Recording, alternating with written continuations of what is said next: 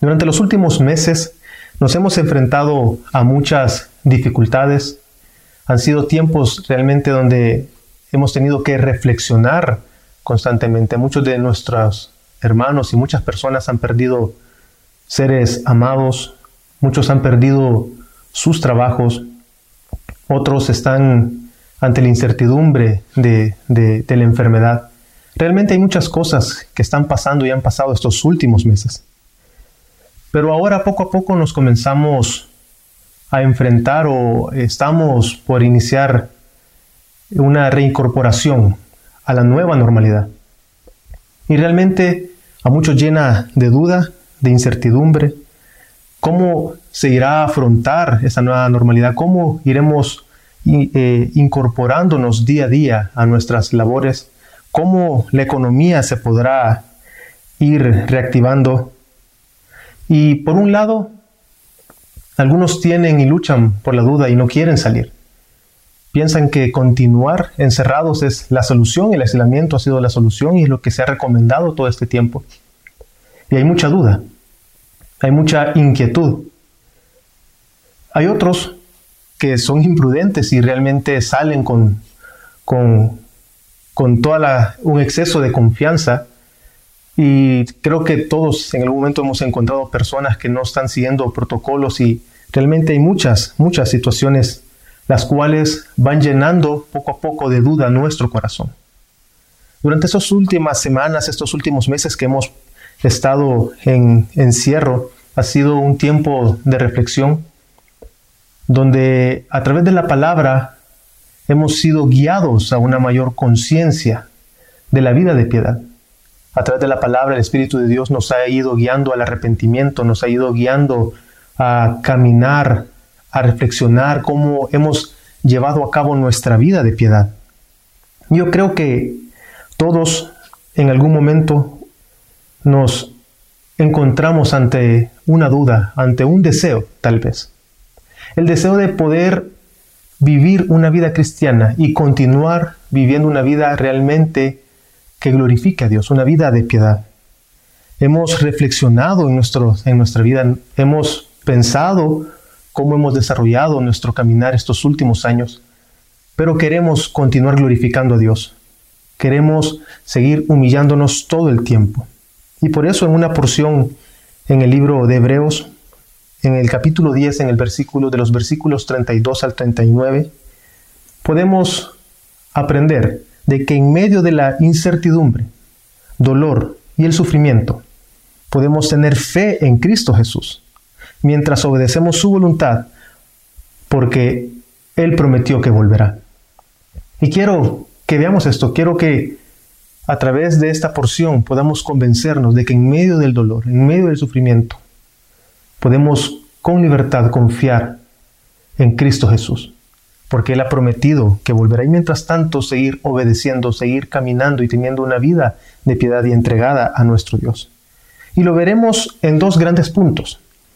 El primer punto es la fe en el Evangelio en medio del sufrimiento.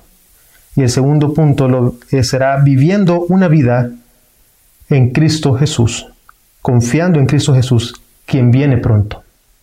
Y quiero que leamos Hebreos 10, del versículo 32 al 34, que dice de la siguiente manera. Pero recordad los días pasados, cuando después de haber sido iluminados, soportasteis una gran lucha de padecimientos.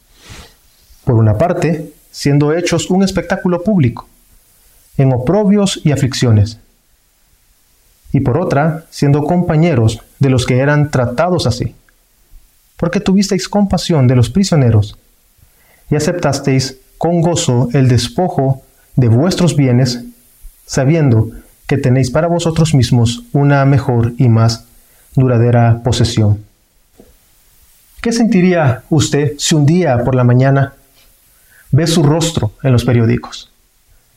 Ve el rostro de su familia en todos los medios nacionales y se está hablando mal de usted. Y se está diciendo de que usted es un traidor a la nación. Que todos deben de rechazarlo.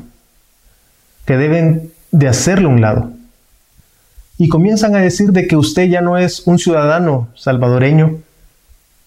y de que la ley ya no lo protege.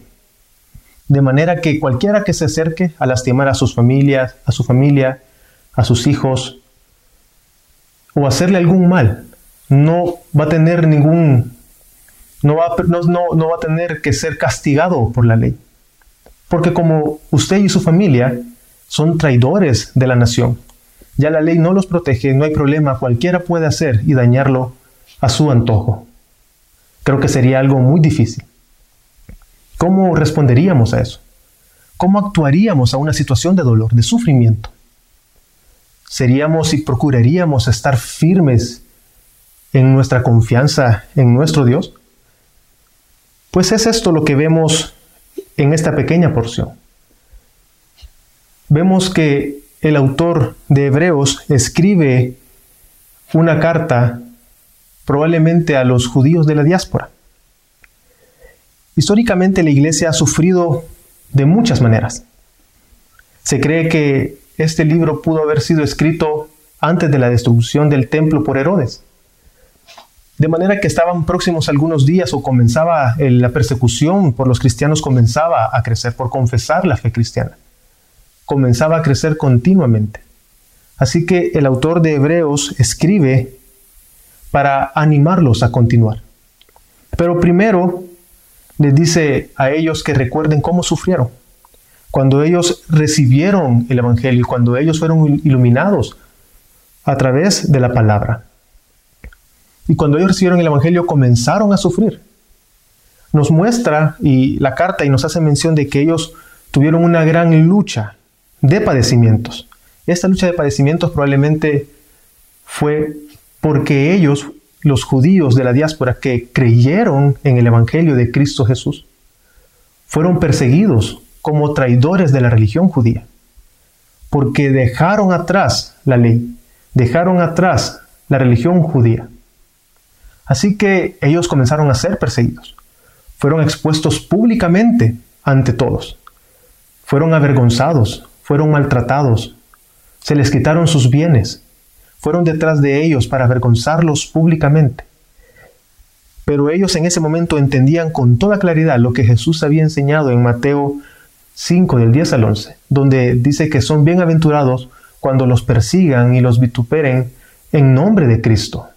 Así que podemos tener claridad de que los receptores de esta carta aceptaron el sufrimiento. Y entonces el haber creído en el Evangelio procuró para ellos gran sufrimiento. Y si contrastamos esto, hermanos, con los falsos evangelios que hoy en día se hablan o, se enseñan, nos damos cuenta del error de estos falsos evangelios que nosotros escuchamos en nuestros tiempos. Hace poco estaba escuchando eh, de un predicador y que estaba hablando de que si ellos estaban bajo la cobertura espiritual de él, ellos no se iban a enfermar aludiendo de que él, era la autoridad y que ellos debían de sujetarse a la autoridad y estar bajo sujeción, bajo la autoridad. Y que uno de los beneficios de esa autoridad es que ellos no iban a enfermarse de la enfermedad. Así que se habla y vemos falsos evangelios que dicen que no te vas a enfermar. Se declara el cese de la pandemia y que se acaba ya. Hermanos, y durante estas últimas semanas creo que hemos aprendido a través de la serie Incomparable acerca de los atributos de Dios, de que el único que tiene el poder y la, sabiduría, el entendimiento y tiene la capacidad para poder parar y saber cuándo esto va a parar es Dios. Nosotros no podemos parar el sufrimiento, nosotros no podemos evitar o controlar muchas veces las circunstancias. Solamente Dios es el único que tiene la autoridad para saber cuándo la enfermedad terminará y qué es lo que vendrá en las próximas semanas, en los próximos meses y en los próximos años. Y debemos de entender que como cristianos, así como hemos sufrido estos últimos meses y probablemente el sufrimiento de, el sufrimiento de muchos venga de años atrás y esta pandemia lo que hizo fue sumar dolor al dolor. No sé qué tanto habrá sufrido o estará sufriendo, pero sabemos de que los sufrimientos son inherentes en la vida del cristiano y probablemente continuaremos sufriendo más. Mientras más nos sumerjamos en el Evangelio y dependamos de la palabra de Dios, del Evangelio, más vamos a sufrir probablemente. Porque el mundo nos va a rechazar. Mientras más querramos obedecer la palabra de Dios, el mundo, quien odia a Dios y a la palabra, nos va a rechazar. Ahora, volviendo a los hebreos, la pregunta es, ¿cómo sabemos que ellos aceptaron con agrado el sufrimiento? ¿Cuál fue la respuesta o cuál fue las respuestas que dieron ellos ante el dolor, ante el sufrimiento? Y ellos a través del buen obrar, a través de sus obras y sus acciones, mostraron su confianza en Dios. Recordemos eh, o volvamos al texto para ver de que Hebreos, el autor de Hebreos, les está recordando cómo ellos comenzaron a padecer cuando ellos recibieron el Evangelio. Cuando ellos recibían la carta, probablemente estaban comenzando una vez más a ser perseguidos. Venían probablemente saliendo de tiempos de paz, de tiempos que eran tranquilos. Pero el texto nos menciona que en medio de todo el sufrimiento que ellos estaban viviendo al recibir el Evangelio, ellos mostraron fe a través de sus acciones. Dice que ellos se mostraron compañeros con todos aquellos que estaban sufriendo de igual forma que ellos. Ellos se mostraban amigos, ellos se mostraban realmente eh, eh, que estaban amando a sus hermanos a través de compartir el dolor, el sufrimiento. Así como ellos estaban persiguiendo, estaban siendo perseguidos, perdón, así sus hermanos estaban siendo perseguidos. Ellos estaban siendo compañeros con los demás. Pero también nos muestra de que ellos estaban siendo compasivos. Ellos, estaban mostrando compasión y probablemente con aquellos, nos dice el texto de que eh, estaban en la cárcel, probablemente entendemos esto, que ellos iban a las cárceles. Ellos visitaban a aquellos que estaban presos. Pero también es muy probable que ellos se hayan hecho cargo de proveer de lo necesario a las familias de los que estaban presos. Precisamente por la condición de reos, ellos no podían proveer para su hogar. Así que ellos estaban siendo compasivos, estaban siendo personas que mostraban amor por aquellos que estaban sufriendo porque ellos estaban sufriendo. Y recordemos que es porque habían sido iluminados por la verdad del Evangelio. Dice también que sus bienes fueron quitados con fuerza y probablemente con violencia. Y es que el ser rechazados y ser tenidos por traidores de la ley eh, y, de la ley judía y ser traidores de la religión judía, ya no los protegían. Así que probablemente comenzaron a quitarle sus bienes, comenzaron, comenzaron a quitarle sus riquezas, pero lo impresionante es que ellos, en lugar de retroceder, ellos ante la pérdida, ante el dolor y el sufrimiento, en lugar de retroceder y negar su fe, ellos se mantuvieron firmes y la porción dice que aceptaron con gozo el hecho que les quitaran los bienes. Ellos tenían totalmente claro cómo debían de responder a través del Evangelio. ¿Y cómo era esto posible? Porque ellos tenían esta actitud ante el sufrimiento. Y es porque ellos sabían que la recompensa que iban a recibir por perseverar en la fe iba a ser mayor que cualquier cosa que podían tener y recibir y cualquier dolor que puedan recibir aquí en la tierra. Ellos tenían claro lo que Mateo 5:12 dice y quisiera que me acompañara leyendo. Regocijaos y alegraos, porque vuestra recompensa en los cielos es grande, porque así persiguieron a los profetas que fueron antes de vosotros. ¿Con qué actitud toma usted el sufrimiento, hermano? ¿Está dejando que la amargura, la duda y el resentimiento lo inunde?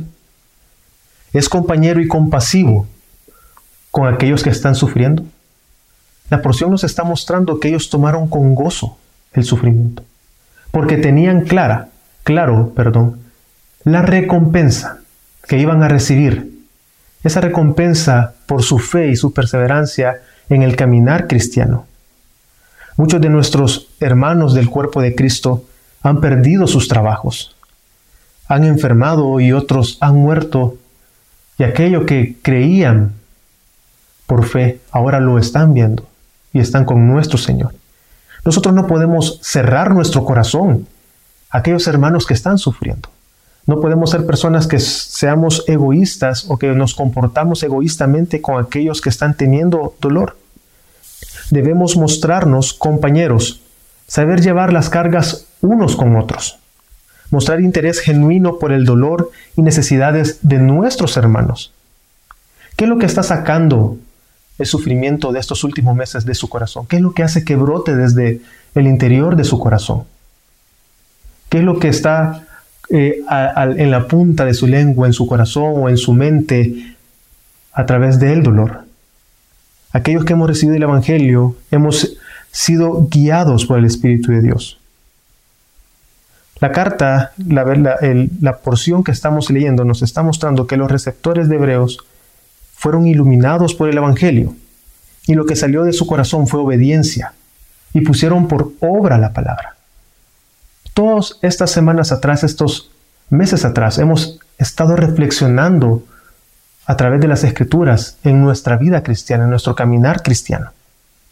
Hemos aprendido, hemos sido edificados, hemos sido llevados al arrepentimiento, a humillarnos. Así que todos aquellos que hemos sido iluminados por el Evangelio somos guiados por el Espíritu Santo para poner por obra aquello en lo cual hemos sido enseñados hemos sido instruidos.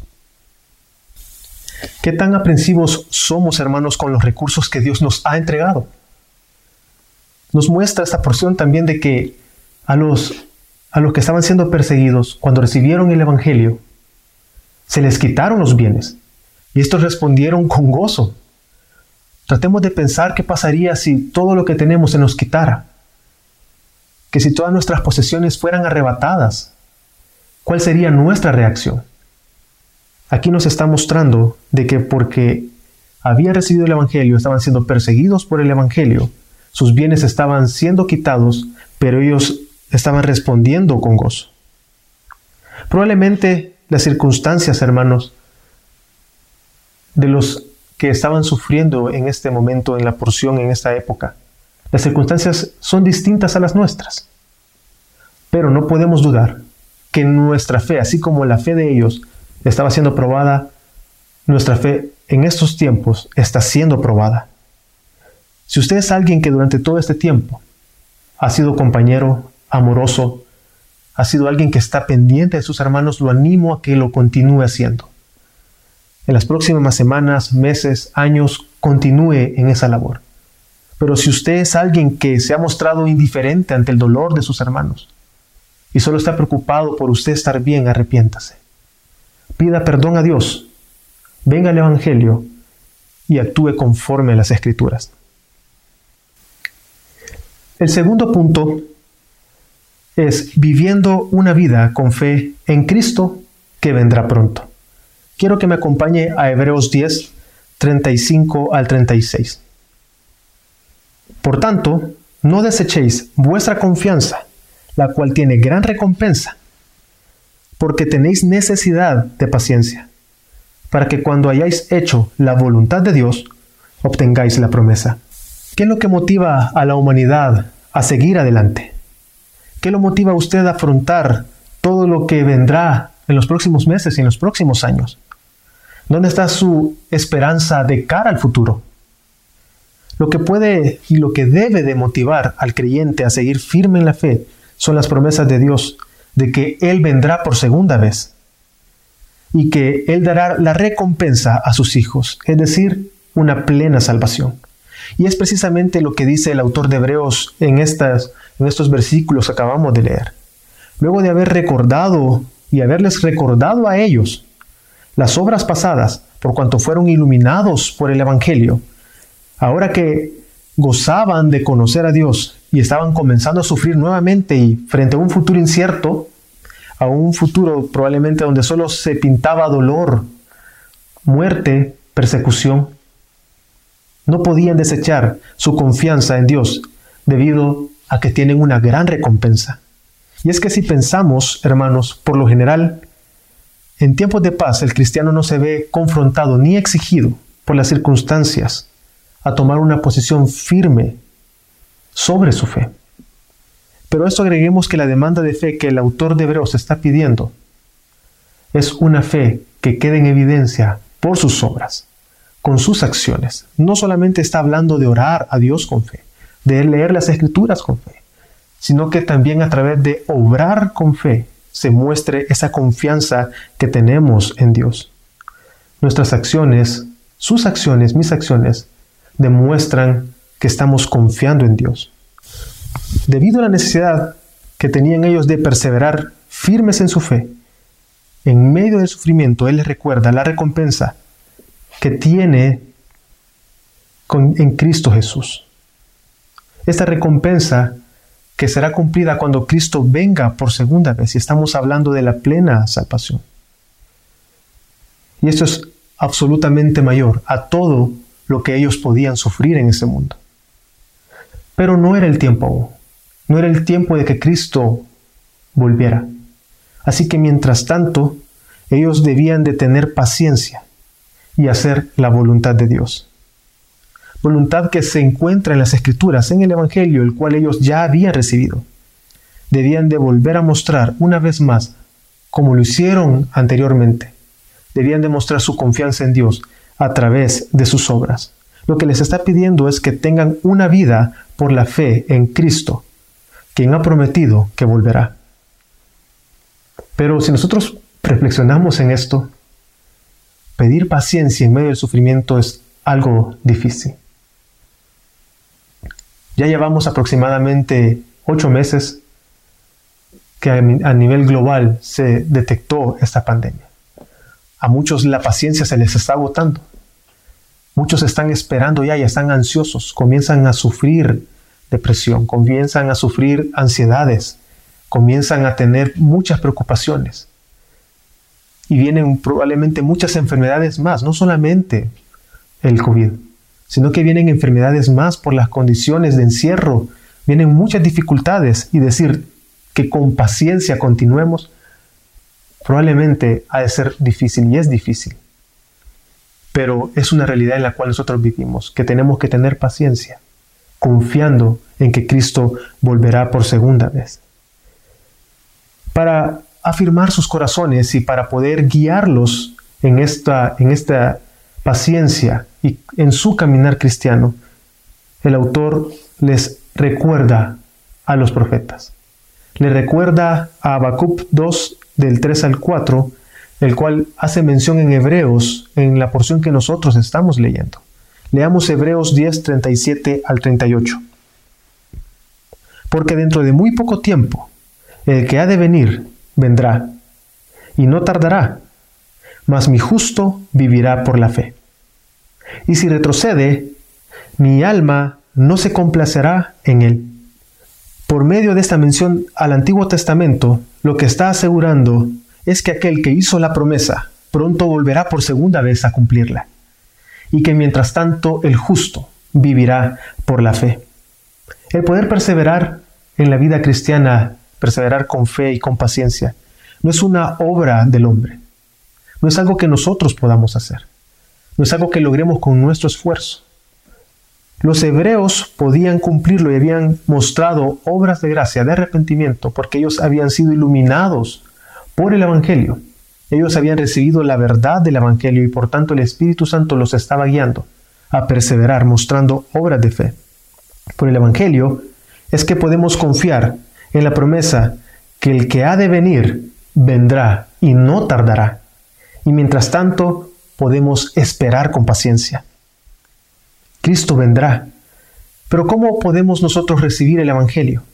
¿Cómo podemos ser iluminados para obrar en obediencia, a vivir una vida que le agrade a Dios?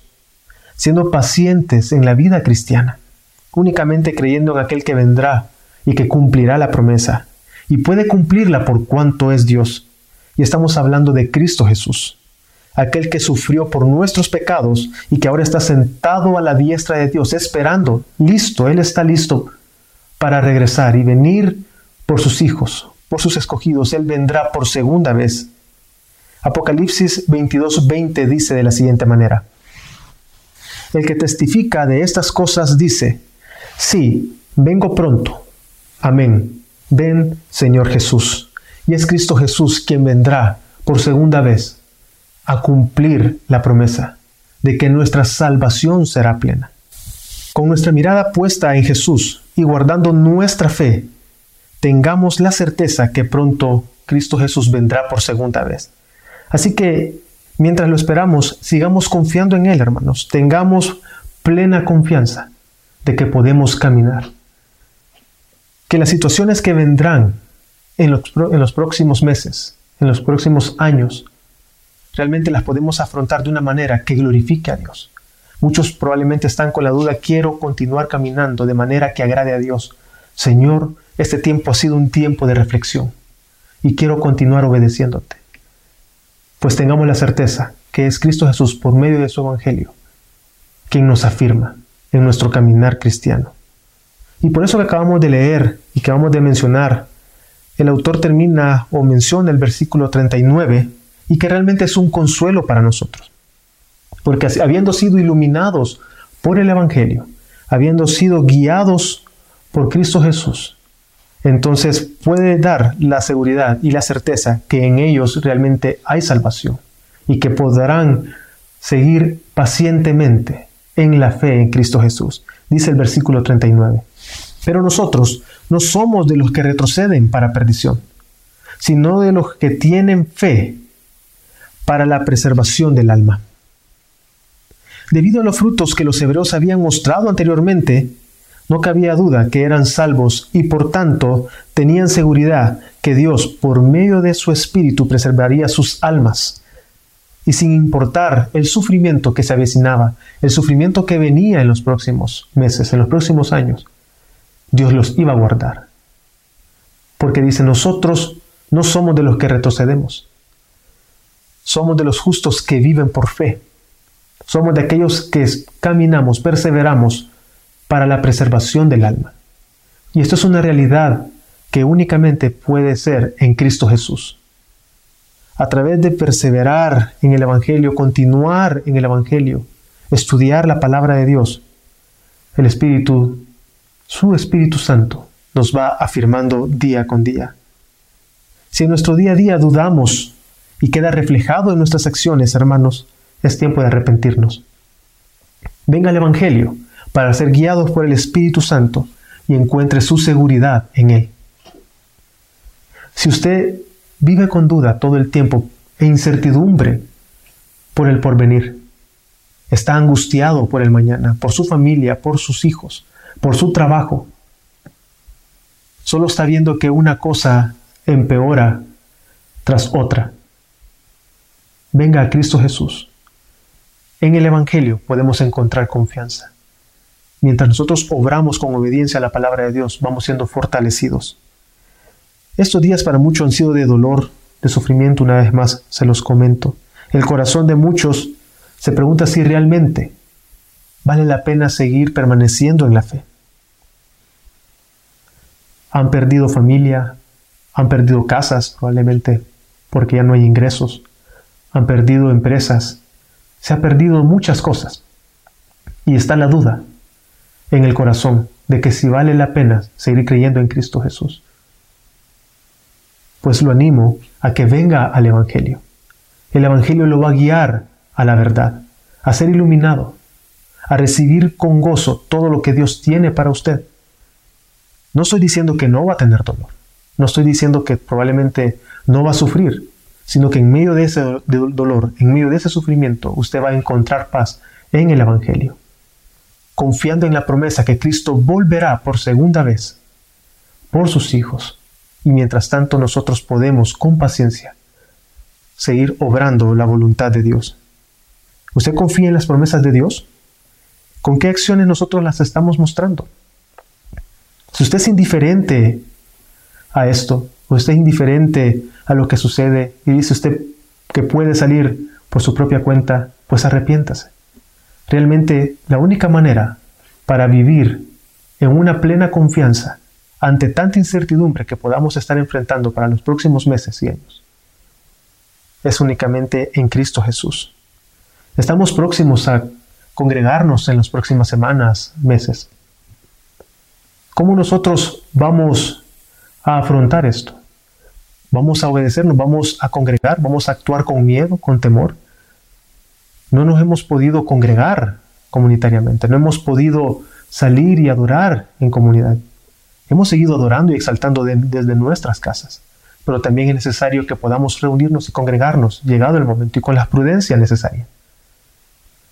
Pero que la duda y el temor no lo haga no obedecer a la palabra de Dios, no congregándose. ¿Cómo estamos comportándonos con aquellos que sabemos que han enfermado? ¿Cómo somos con esas personas? ¿Nosotros los rechazamos? ¿Los discriminamos? Podemos ver acá que los hebreos mostraban compañerismo, los cristianos en la iglesia primitiva estaban mostrando compañerismo, amor por aquellos que estaban sufriendo y estaban con ellos apoyándolos. No le digo que sea imprudente, pero no podemos cerrar nuestro corazón. Debemos de continuar firmes, obrando la fe con paciencia, porque sabemos y tenemos la certeza que Cristo volverá por segunda vez. Este pasaje nos muestra que lo que dejó en evidencia a los hebreos, que estos estaban viviendo por fe y con esa certeza a través de sus acciones. ¿Cómo vamos a actuar?